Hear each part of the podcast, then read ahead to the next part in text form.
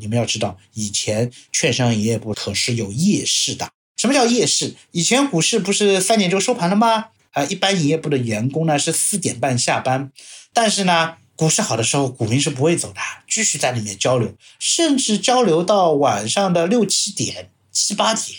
当时还有一种情况就是说，很多投资者他是上班族，他白天没有时间看，他都是下班五六点下班才到营业部去看一间股价。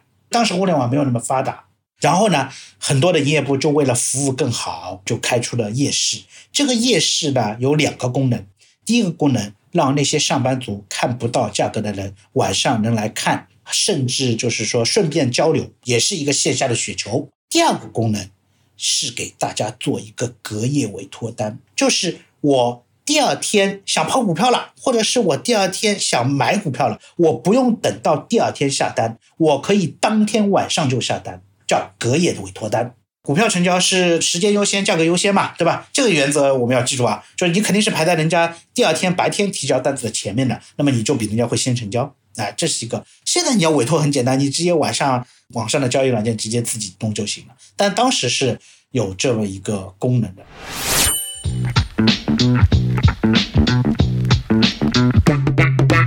欢迎来到厚雪长播，这是由雪球出品的一档和投资相关又不止于投资的节目。我是主持人七。大家好，我是舒心。大家好，我是罗夏。电视剧《繁花》大家看了吗？一部《繁花》带火了上海的黄河路、南京路，也带火了排骨年糕，还带火了一首歌叫《安妮》。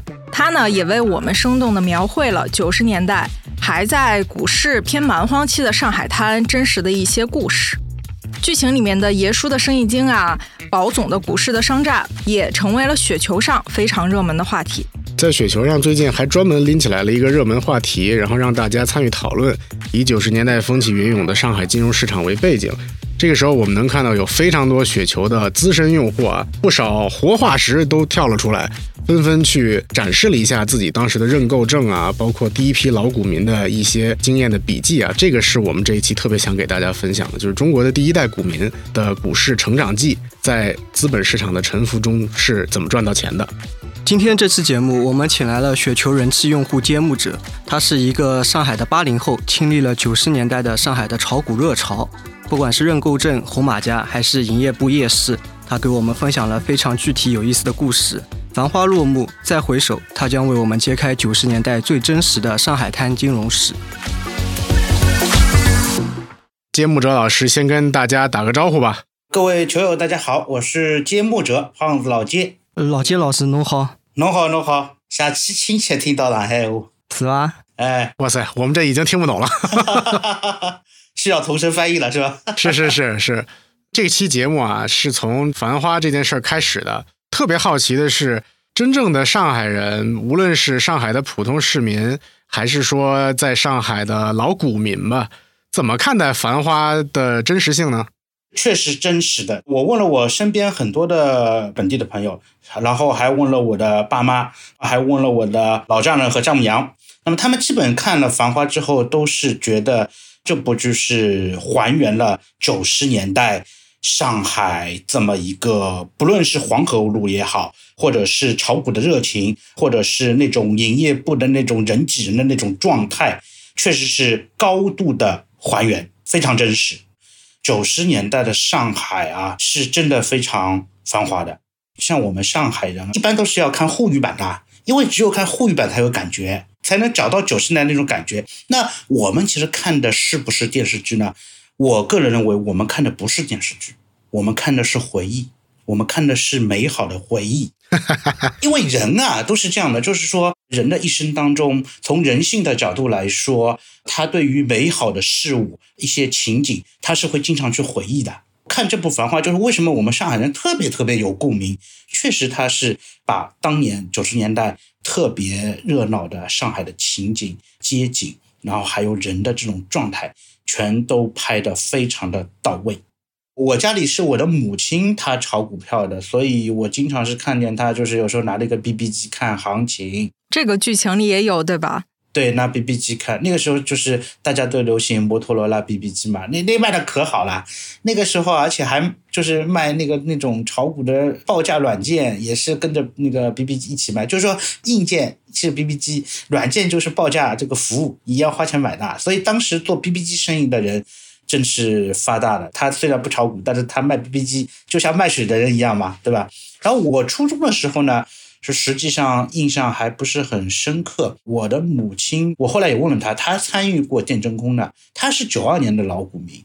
我读五年级的时候，记得有一天晚上家里没人，也没有人管我晚饭，也没有人管我作业。我那时候就是看电视，我妈妈很晚回来，大概是十一点多的时候回来啊。我那时候已经困得不行了。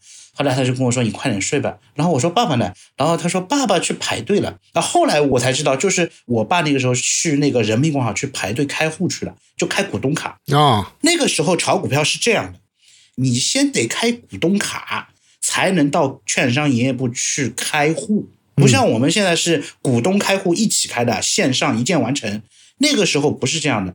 叫我爸去排队开股东户了，在那个万国证券，就现在的申万开了这个炒股的账户，然后就开始炒。我后来问过他，他是一千七百块买的电真空，当时涨到一千九的时候，市场上所有的人都在期盼电真空能够突破两千块，然后没卖。后来九四年一下子跌到四百多，四百多割掉的，割掉了之后开始抽头再战。当然，这个是后面的故事了。嗯，那么九二年，呃，认购证火了之后呢，就我母亲之前认购证她没有买，然后我外婆家又是装煤气，因为当时装煤气你是需要买国债的，买了这个国债才给你装煤气，我妈就把这钱给我外婆装煤气了。那么九二年认购证翻了很多倍，距离翻了一百五十倍，确实存在的。后来有没有特别后悔？哦，特别后悔，他特别后悔。周末的时候我回家看他，我还问他这事，他说他最记得一个深刻的细节就是什么呢？我们家不是住浦东嘛，当时在东昌路有一家银行，那家银行上面有个大牌子，那个大牌子上面用粉笔写着说今天是认购证最后一天。我妈当时有钱啊，她就在这个银行来来回回走，走了大概两三个小时，最后想想还是没有买。天哪，感觉很可惜。真的是，真的是，他没有买，他就是觉得，哎呀，钱可能就扔水里了。呃，这个到底买不买呢？对吧？认购证这一点我也可以补充一下。嗯，我爸也是九二年开户的，他跟我讲，就是认购证一开始不是很火的。对的，我爸是九二年年初开户的，然后他说刚开始认购证根本没有人买的。对的，他们那个还要组织到单位里面去推销，对，定额，因为当时大家都不知道那个认购证可以赚很多钱。但是到了九二年的那个夏天，认购证是真正的被炒起来，然后那个时候一张三十块的认购证被黄牛炒到了两百块、五百块。对，所以我爸他说他年初的时候本来也想买十张，但想想要过年了，他想想还不如买衣服，所以也没买。一个买煤气，一个买衣服，都错过了。对，都错过了。是不是完全没有所谓的？看基本面研究啊，因为你可能是不是没有那么多资讯去了解这家公司？没有基本面。我母亲她回忆，九二年大家都是各炒各的，然后是到九六九七年开始才市场上有一些股评的声音。当然这个我没有参与过，都是听她的回忆啊。但确实是她九二年开始第一代的股民，她现在还在炒。我们聊一个那个《繁花》里的另外一个话题啊，剧情里面，尤其是后半段吧，他进入到这个股市大战的时候。也会聊到一些类似于像巴菲特说过一句话：“买股票就是买公司，对吧？”这些话我们在雪球上经常听了，或者各种各样的引引经据典的时候，巴菲特的这些话我们都是常见的。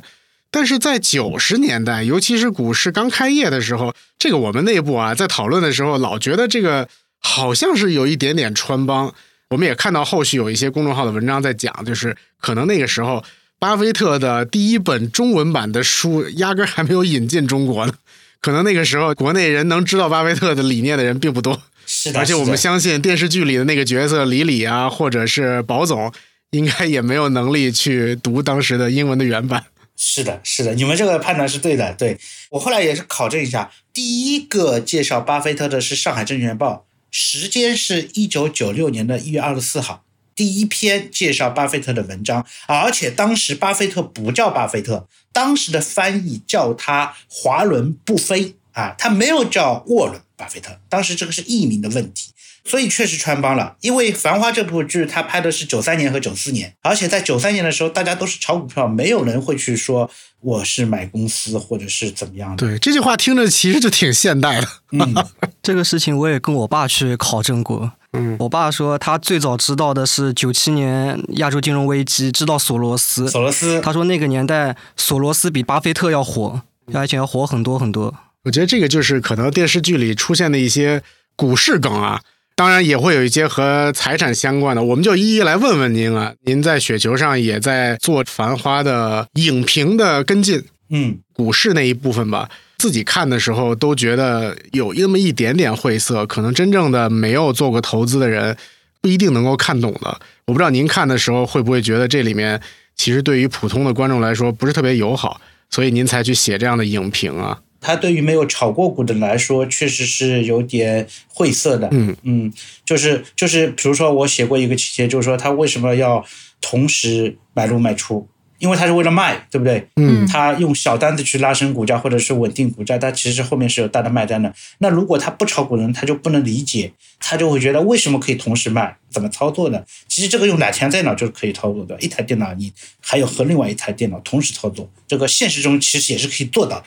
其实这个都是违规操作啊！我去做这么一个解读，我是为了让大家对这些违规操作有一个比较直观的感受和更深的了解吧。而且这部剧拍的是九十年代关于一些操纵股市的方法和手法，其实如果你放到现在来看，都是比较幼稚的，都是一些最基本的方法和比较浅显的方法。结合您的影评啊，能不能给我们举几个例子？比如说您当时觉得最精彩的那个股票对决的部分是什么？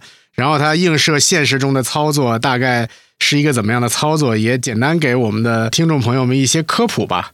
我们就从我前面说的那个同时买入卖出来说，因为呃九十年代大家炒股呢，包括其实进入呃新千年之后，新千年之后炒股呢，普通的股民啊，就以前看盘都看什么呢？都觉得红盘就是买，绿盘就是卖，对不对？对，但实际上不是的，实际上一笔红盘的单子里面有包含了很多的交易的单子。庄家他做盘的时候，他就可以利用一些资金上的优势和时间上的优势，他明明想卖的，他就可以把它做成红盘，让散户觉得是在买，然后让散户去跟风，他就抛掉了。这是一个。第二个就是我我这个影评里没有写过，就是保研大战嘛，第一起并购的那个故事。是的啊，我印象非常深刻。我当时写影评的时候，就是第二十一集，它整个一集大概差不多用了二十几分钟，高度还原这个保研大战。而且我觉得他拍的特别好的，他其实不是主角，他拍的最好的就是那些红马甲。就有一个长头发的女的，那个拍的哇特别到位。就他这么一个形象一出来，就让我想到了我的那个第一个实习老师，因为我当时刚毕业是在券商实习的，我的券商老师就是红马甲出身。哦，当时能做红马甲是一个至高无上的荣誉。公司安排你做红马甲，一般做个两三年，你回来之后，你就是做领导了，你就可以做券商营业部的领导，可能做个副总或者是做个部门总什么的啊，这是一个镀金的过程。所以我当时觉得红马甲拍的非常好。老师，我一直有一个疑问，就是我不知道红马甲究竟是做什么的，因为不管美国的电影里面、香港的电影里面，包括那个《繁花》里面，都出现了那些交易员嘛。对我理解就是，你交易的时候，只要我告诉你多少价格卖多少股，他只需要做一个输入输入的输出。功那么这有什么技术含量呢？其实红马甲就是操盘手呀，操盘手就是什么？操盘手就是打单子的呀，就是交易员。当然有技巧了，像在那个剧情里面，强总下一个指令说我要卖出了，嗯，那么这个卖出，强总他不会去细致到我怎么卖出，什么时点卖出？对我只告诉你我要卖多少，大致价位在什么价位。就像现在基金经理买卖股票也是一样的。第一，它确实可以自己操作，但是呢，规模大了之后，它是要通过交易中心操作的。现在也是吗？现在也是，现在是不是基金经理下达一个指令之后，其实是有具体的股票的交易员去帮他操作的？是的，没错。比如说，我现在是基金经理，我要下单，我我嗯我，比如说我某个股票，我要买一百万股，我这个一百万股我要控制在什么价位？你帮我一天买完，我可以规定你是帮我一天买完，还是帮我三天买完，还是帮我一个礼拜买完？就有点像你去训练那个 GPT 一样的，你给他提要求，你给他提需求，他帮你处理。那么交易员一样的也是的，你看像基金经理下单子，他提个要求，然后他给交易员去处理，交易员也要看盘的呀，嗯对吧？交易员比如说，哎，今天这个基金经理要买到这个量哦，那今天这个股票的成交量是多少？我要盯着哦，我能不能买到足够的量？我是低吸还是高举高打，还是涨停板扫货？这个是有技巧的哦，所以你会去看有一些基金经理他是交易员出身哦，嗯交易员是非常重要的，所以我以前就是觉得操盘手是一个非常神秘的工作，能够一手遮天的，但其实不是。等我真的踏上工作岗位，我知道，就包括操盘手也好，或者是嗯红马甲也好，其实它就是一个打单子，就是输入指令、执行指令，需求把它给执行好。至于怎么执行，当然它确实也有一些技巧。比如说像那个剧中的用用几根跑道啊，然后呃还要跟旁边的人说我在卖，你来买，然后你要掩护我，这个我相信是应建中老师真实的坐庄的体验，因为只有真实坐庄的体验，才知道是怎么操作的，才能拍出这样的剧情。还有没有一些您印象深刻的剧情里展现出的情境，然后和现实之间的一个对比关系，能够给一些我们的听众一些股市投资科普的一些桥段吧？嗯呃，有两个桥段印象比较深。第一个桥段，呃，可以给各位听众们说说，就是做开盘价。当时就是说，新股上市做开盘价都是要有各路专家去把这个价格做出来，然后这个价格会被董事长看得特别重，对吧？嗯其实九点十五分开始集合竞价，九点二十五分开盘价出来，那么这个十分钟当中是有人斗法的，嗯，剧中就完全的展现了，就是保总想十块八毛八开盘，那么来一个低开高走，但是强总要截胡啊，对吧？强总就跟那个服饰公司总经理说，对吧？我帮你开在十八块八毛八啊，那么当中就互相的斗法，包括当中有个情节你们注意，就是说保总他知道他没有多大的资金，因为他加上杠杆一共才一点二亿嘛，他的资金不够，他无法去帮强总抢筹码。强总这个时候就是要把这个价格一路的推高。那保总就想，哎，你价格推高不是很好吗？那我有赚我就卖了，因为他当时中到的嘛，剧中就是有中到新股的嘛，他中到就蔡司令中到一百万新股嘛，那么我就先抛抛掉的时候，他把价格压在十七块七毛四，十七块七毛四在上海话的意思就是要去去死啊，啊，要要去去死，晓得吧？啊，就是要去去死，意思就是告诉强总你去死吧。哎，但强总最后利用资金优势，这个十八块八毛八把所有的那个卖盘吃掉，把价格定在十八块八毛八，这是一个做开盘价非常有意思。包括现在其实也是啊，现在的新股上市，你如果看到开盘价开得很高，你千万不要去追涨啊。我知道有一些听众朋友们喜欢炒新股啊，对真的是追高要谨慎，千万不要追高啊，这个是一个。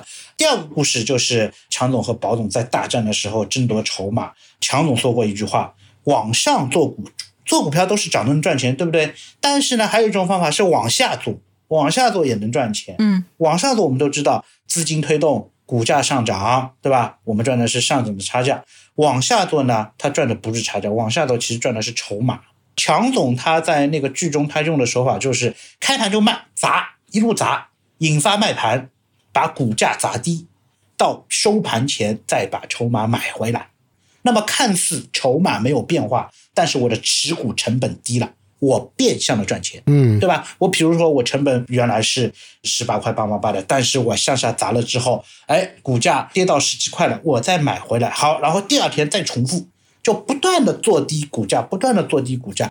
但是呢，你在这个做空的过程中，你也是要成本的。所以为什么强总最后进去了？因为他花了三千万的成本去做空股价，嗯因为你想，他这个股价都是自己砸自己啊。对，嗯那么这个我觉得可能就是只有在剧中才有的。如果影射到现实中呢，我知道有一种手法是以前坐庄专用的，就是说，哎，往下走，不断的通过砸股价的行为，把筹码一直拿在手里，不断的通过这种买入卖出的手法，把自己的成本价做低，甚至是在以前九几年的时候，或者是两千年初吧，庄家的成本可以做到负的。嗯你看着是，哎，股价跌了百分之五六十，但是庄家的成本可能它已经是零成本，或者是已经是负成本，所以稍微的市场行情好一点，它就能做到完全的排发。那这种是不是就是大佬的游戏啊？普通的老百姓应该是完全没有办法玩这个思路的。普通的也可以，普通的你看，其实现在上海很多股民他都喜欢做 T 加零嘛，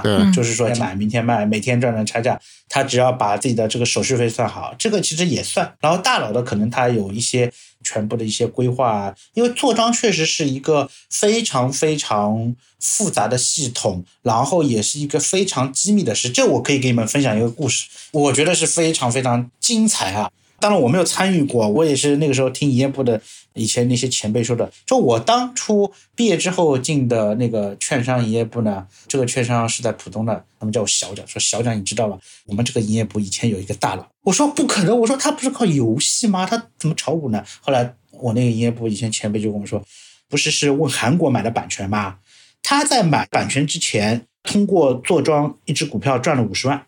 他就用这个五十万创业的，然后他们跟我说，当时他们只有四个人，某位大佬是总策划，然后还有一个人是负责资金的，然后有一个会计，有一个操盘手，就这四个人做好庄之后，然后大家分完钱之后就各奔东西了啊。然后他们当时做庄的这个地点就是我第一份工作的这个营业部，当时这个营业部是刚刚成立，做庄你不能用老的营业部。你不能用大家喜欢的营业部，一定要用新的营业部。没有人知道你的背景，没有人知道营业部的背后是谁啊！所以他们当时就选择了这家营业部。然后做完之后，某位大佬就开始搞网游了呀。更好玩的一个传奇的故事是什么呢？跟我讲这个故事的前辈是一个美女。当年这个大佬还看上他，当时约他去吃饭，约他去看电影。花边新闻，我跟这个美女说：“我说姐，你浪费了人生中一次逆袭的机会啊，对吧？”我说：“人家现在可是游戏大佬。”然后他说：“当时这位大佬长得又矮。”啊，对吧？然后又黑，就我 我们营业部没有人看得上他的，觉得他就是一个来做庄的，谁知道他会发展成一个这么牛的那个产业大佬呢？所有人都没有想到。我们每次晚上吃饭喝酒，我们都会聊起这段往事。这家营业部还是当年有这么一个大佬啊，在里面做过庄啊，然后也是一起经历过那段峥嵘的岁月啊，这个是我觉得非常是有有意思的一件事。还有吗？刚才说的两件事儿了，就是至于《繁花》的剧情。我建议各位听众针对性的看股市的情节，就是看第二十一集，还有第二十八集和第二十九集。因为第二十一集讲还原的是保研大战，第二十八集和第二十九集是开始服饰公司的那个抢筹大战。不要去学小江西吧？为啥呢？因为小江西其实他就是最后高位去接盘了嘛。当然，我对江西的朋友没有地域偏见，我还是要声明一下，我没有任何的地域偏见。剧中人名，小江西第一呢，他野心比较大，和他的小姐妹来到上海啊，别的小姐妹其实都是兢兢业业的，的对吧？靠着自己的努力啊，可以做到领班。但是他不仅仅限于做领班，他有更大的野心，他想做老板娘，这是第一个。第二呢，他有贪欲，嗯。第三个就是他看着小姐妹炒股眼红了。那个时候，小姐妹不带他玩，他还觉得小姐妹是忽悠他，然后自己去买了，正好买在高位。里面有一个情节非常的印象深刻，就是说他犹豫了老半天，最高价的时候忍不住冲进去了，买了五千股。对，长头发的女操盘手一看，哟，本来都是几百股、几百股的买单进来，我卖很吃力的，突然出来一笔五千股的那个买单，好，马上卖给他，五千股一下子出手。本来他是几百股几百股卖的，甚至一百股两百股卖的，看到一笔大的买单进来，卖掉了，对不对？这个在现实中我们的启示也是非常，就是说，如果你投资的话，你贪欲非常的多，在高位 all in 的话，对手盘就直接卖给你了呀，你就是高位接盘的呀。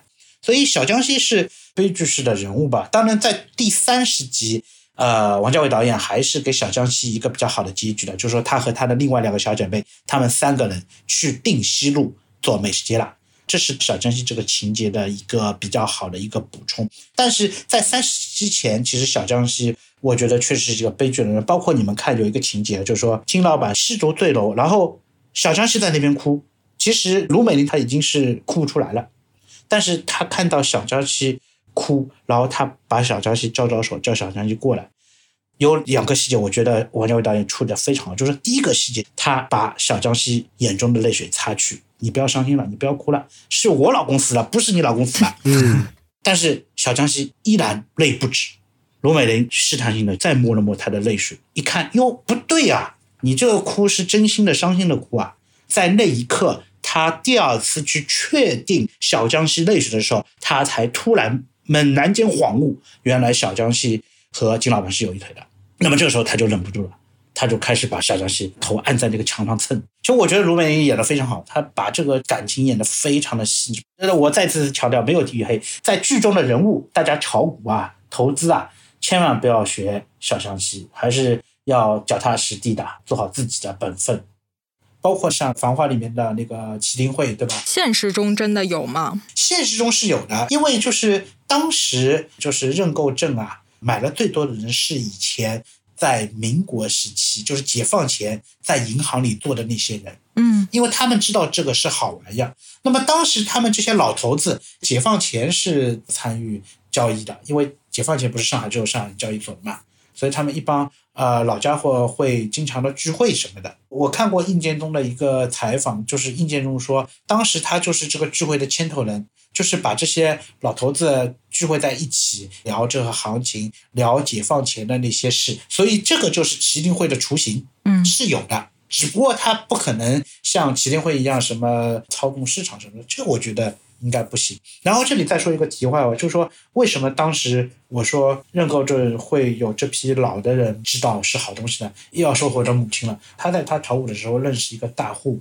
那个大户后来就跟他说了故事，就说当初这个大户是怎么起家的？这个大户当初就是买了一百张认购证起家的。当时一百张认购证不是三十块一张，要三千块钱嘛？嗯这个大户是没有钱的，三千块是这个大户的爸爸给他的。然后这个大户的爸爸以前就是解放前在汇丰银行里做的，他知道这个东西是好东西。只有在解放前参与过这些东西的人，他才知道这个是好东西。所以当时是有很多的年龄比较大的人去参与，所以这个是麒麟会的一个雏形。嗯，我们现在来看《繁花》剧里描述的股市初创的那个时代啊，经历了大概漫长大概二三十年的发展之后，您觉得和现在的股市来看，已经现在上海的这个所谓股民圈儿会有什么区别吗？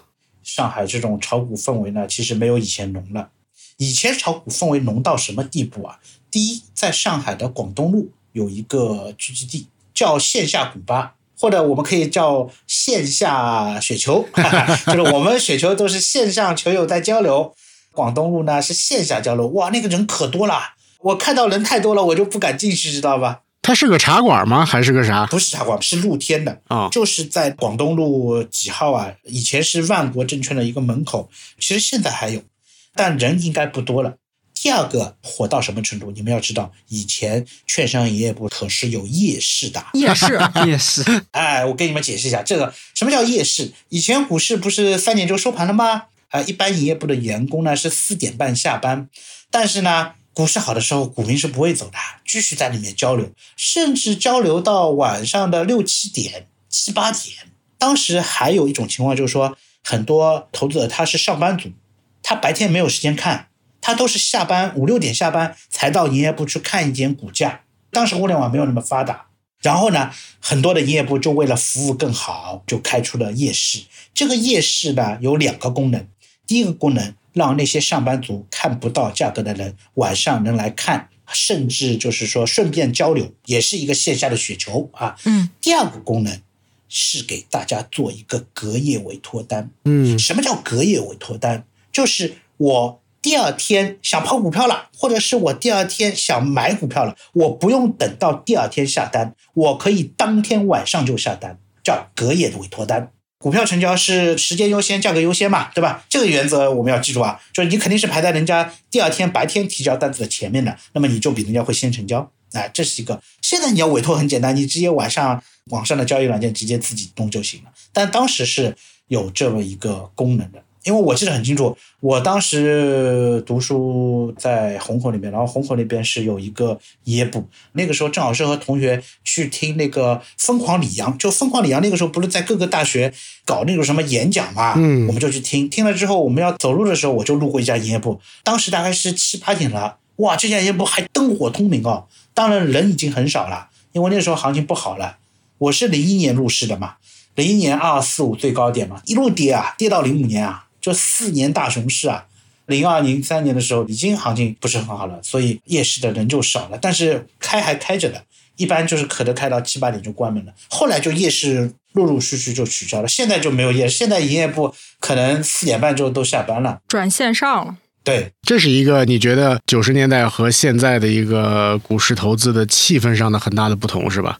我们说到气氛呢，我觉得这个和线上线下是有差别的，因为以前的气氛都是线下的，你能够感受到，就人和人之间是现实见面的。现在呢，都是转到线上了，对吧？当然，我们雪球交流是非常的热烈的，但是呢，稍微还是因为隔了一个屏幕的距离，就你感受不到那种气氛了。这些人，他们就是在那个线下雪球，最后是赚的多还是亏的多？应该还是亏的多吧，因为他那个地方其实都是上海人居多嘛。就我个人觉得，我们上海人实际上是比较喜欢藏富的，就是说你赚钱了不一定你就去说了。但你亏钱，你肯定要给别人唠叨两句，对吧？天天听。你要想为什么那个地方会那么热闹，可能就是大家都在亏钱，所以大家都去说一说，对吧？如果大家都赚钱，那就闷声大发财啦。因为上海人讲究的是闷声大发财，那我何必要和人家去交流呢，对吧？正是因为大家都亏，好难受的，需要一些心理按摩，那么大家互相的交流一下，我觉得是这样的。嗯，那跟在熊市的时候大家在线上抱团取暖还挺类似的，有点类似。我觉得我看《繁花》有一个特别大的体会啊，感觉在九十年代的上海还是一个生机蓬勃、万物生长的这样的一个精神状态啊。我不知道您还能不能回忆当时这种精神状态，体会到精神状态。我可以跟大家说一个故事：一九九四年上海第一八百班开业，哇，那真震撼，非常的震撼，全上海的人都来了。然后我和我同学那个时候，我们下课就就去逛八百班，然后当时人的精神状态。都非常的怎么说，有一种亢奋，然后有一种进取心。当时那个进商场，所有的电梯全部都有那个礼仪小姐，全部都有这个礼宾鞠躬。整个商场里的人也非常的多，就是通过商场的这么一个动向吧，去看当时人的状态是非常积极的，呃，然后也是眼神里非常有光的，因为当时办办它基本上是各种各样的商品，然后对前沿的一些东西都有。然后后来才当然有别的商圈，因为最早是南京路嘛，好不容易在浦东开了一家大型的综合商场，哇塞，那不仅是浦东人民都振奋了，然后全上海的人民都是挺振奋的。其实我比较好奇的是，两位都是上海人，然后家里面的长辈都炒股，《繁花》里面的那种炒股的盛况，是不是当时就是那样的？是这样，我还跟我妈聊起这个繁花的情节，然后我妈跟我说，就你们看到那个电视剧里面，营业部的闸子一拉开，所有的股民都往里面冲嘛。她说当时就是这样的，当时他是需要填单子的，就你是需要填买单和卖单才能去交易的，所以当时的股民谁冲在前面，谁把单子填好最先交进去，那就是谁最先成交啊。这种情节是和当时九几年的时候冲这个营业部的门是一模一样的。早年嗅觉就非常灵敏的人是不是挺多的呀？对，早年嗅觉灵敏的人很多的，但是中局好的人实际上并不多。比如说九十年代那批炒股的人有很多啊，但最后其实都是杠杆用的太高爆仓了，或者是他可能有别的一些事，他没有控制住自己的欲望，做一些别的违法的事，基本上都被消灭掉了。九十年代炒股的人能够继续活在这个市场上，继续炒的，或者是继续做大佬的，已经很少了。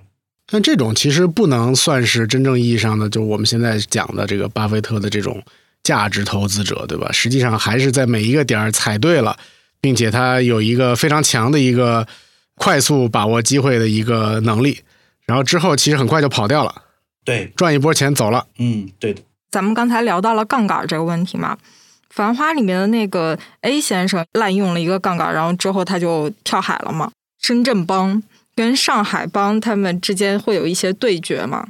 呃，深圳帮、上海帮其实以前经常对决的呀。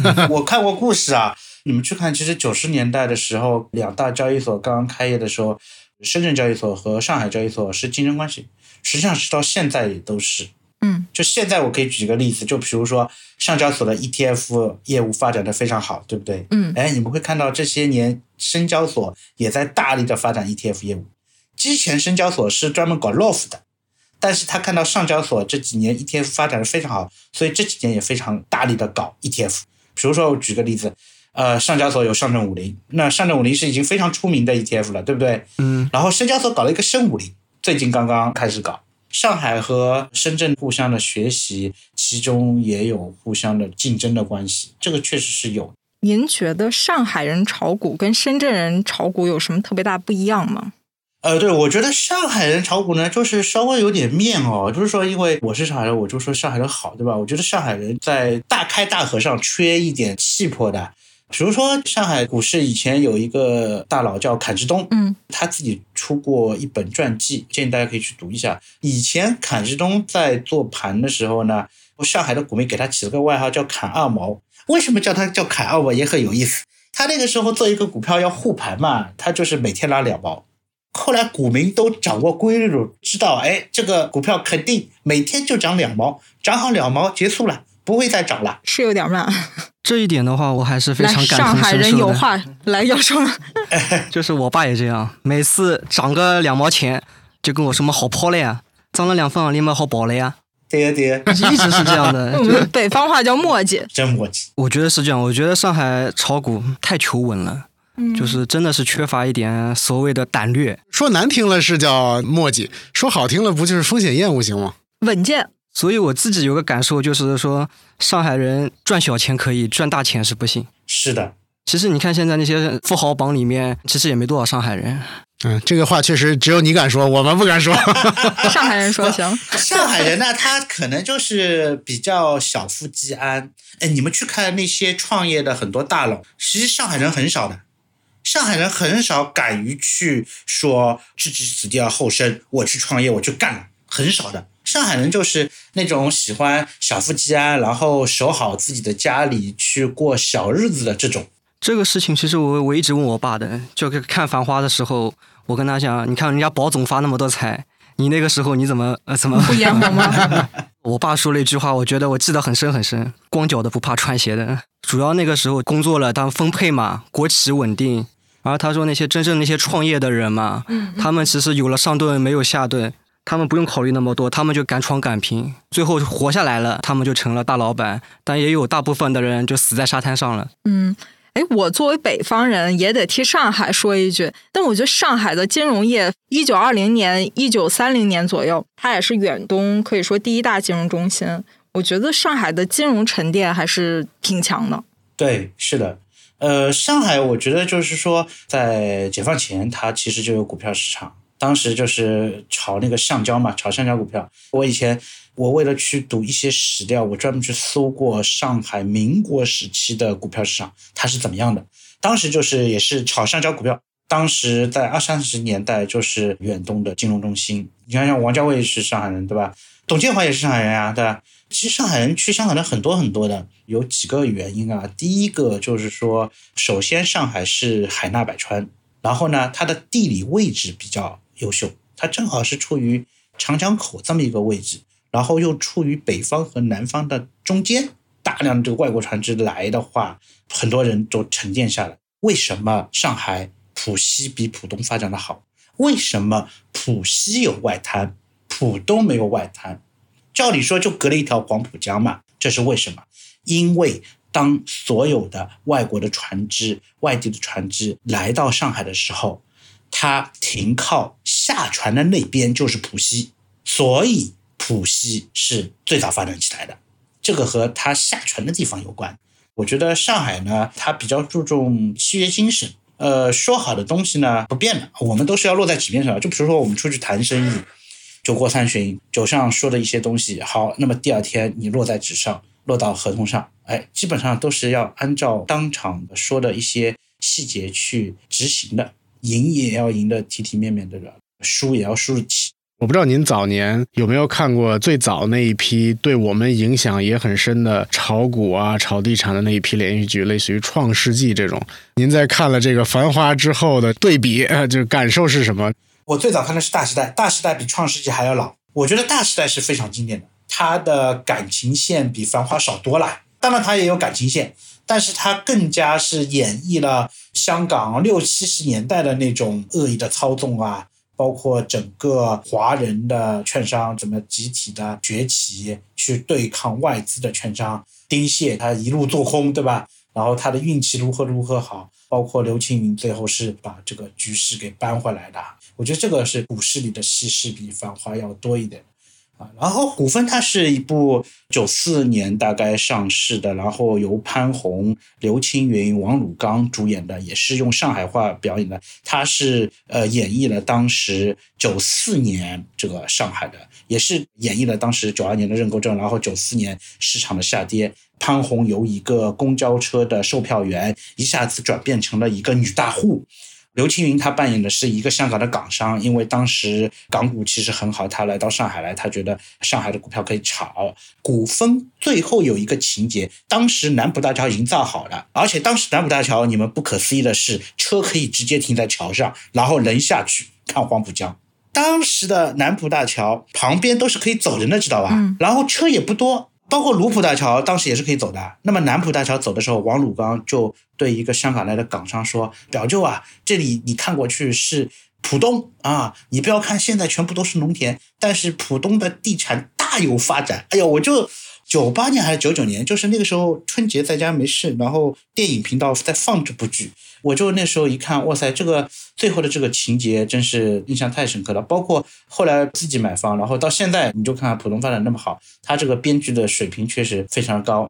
古风里面有一个情节，你们如果去看，就说当时在市中心有营业部，营业部里面挤了很多人，大家要看盘是看那个大屏幕上面翻的那些翻价的，对吧？就像电子屏幕，有人就在这个营业部的附近，因为它是这种比较那个矮的那种房子啊，就那种石库门的房子，租一个房间用望远镜看，这个情节非常深刻。